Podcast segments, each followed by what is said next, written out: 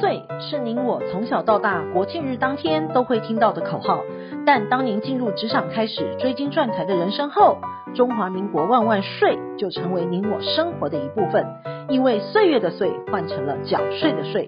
纳税是人民的义务，但节税是您我的权利，所以唯有正面对战，才有博胜的机会。聪明的您就是要有强大的应税智商。每周二与五，Cindy 都会与您在空中一起练税功，也欢迎大家持续练功。想睡的听众们，大家好，欢迎回到想睡的单元。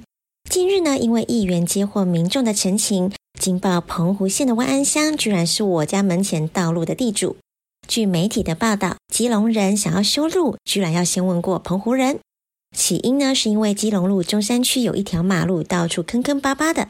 希望市府可以修缮，但没想到修路之前得先问过澎湖县万安乡。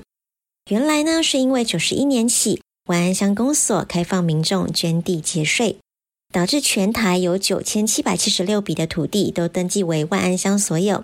其中呢，光是基隆就有八十三笔，所以维护与管理都必须要行文问过澎湖县万安乡公所。而万安乡公所能成为全台公设地的地主，起因是二十年前的捐地节税历史。捐地节税呢，是指民众购买公共设施保留地，捐给地方政府，再申请扣抵应缴纳的综所税。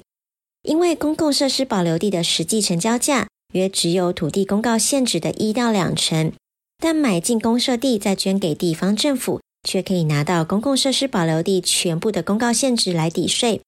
由于当时的规定有漏洞，造成地主可以低价购地，高价抵税。为了遏止此歪风，九十三年起，个人捐赠土地抵税者需要提出土地取得成本确实的证明，才能在综合所得税申报列举扣除额减除。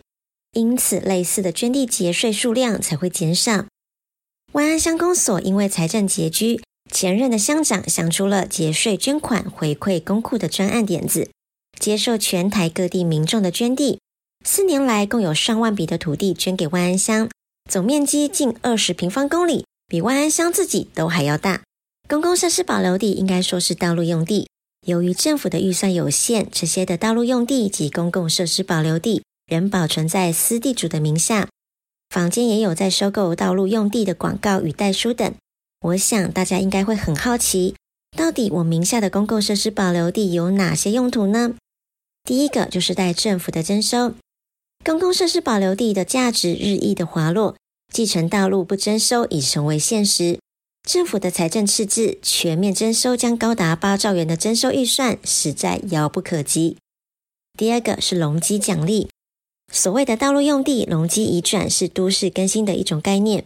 借由都市设计的方法，将原土地上较老旧的建筑、农地、特殊形态的土地建地。在法规的条件之下，将其可移出的容积移转至其他可建筑土地使用，以达到控制土地使用的强度，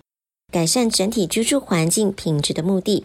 若要使用道路用地容积移转，条件有三个，不用全部符合，只要有一个条件符合，且送出基地申请范围之土地所有权人需全体同意办理容积移转，就可以申请了。第一个就是未开辟计划道路宽度达十五公尺以上，且送出基地申请范围须为完整的道路，且两侧均与现有已开辟之八公尺以上计划道路相连通。第二个就是已开辟计划道路宽度达十五公尺以上，且持有年限达五年以上。最后就是符合政府消防通道划设及管理的作业之未开辟计划道路。第三个是抵缴遗产税。遗产税发生时呢，继承人可以申请以遗产中公共设施保留地抵缴遗产税款，可以抵缴的税额是以公共设施保留地之价值占全部遗产总额比例之计算应纳税额为限。但九十九年一月十三号前发生的继承案件，或该公共设施保留地于划设前已为被继承人所有，或划分后仅因继承移转至被继承人所有者。这公共设施保留地还是可以全部抵缴遗产税。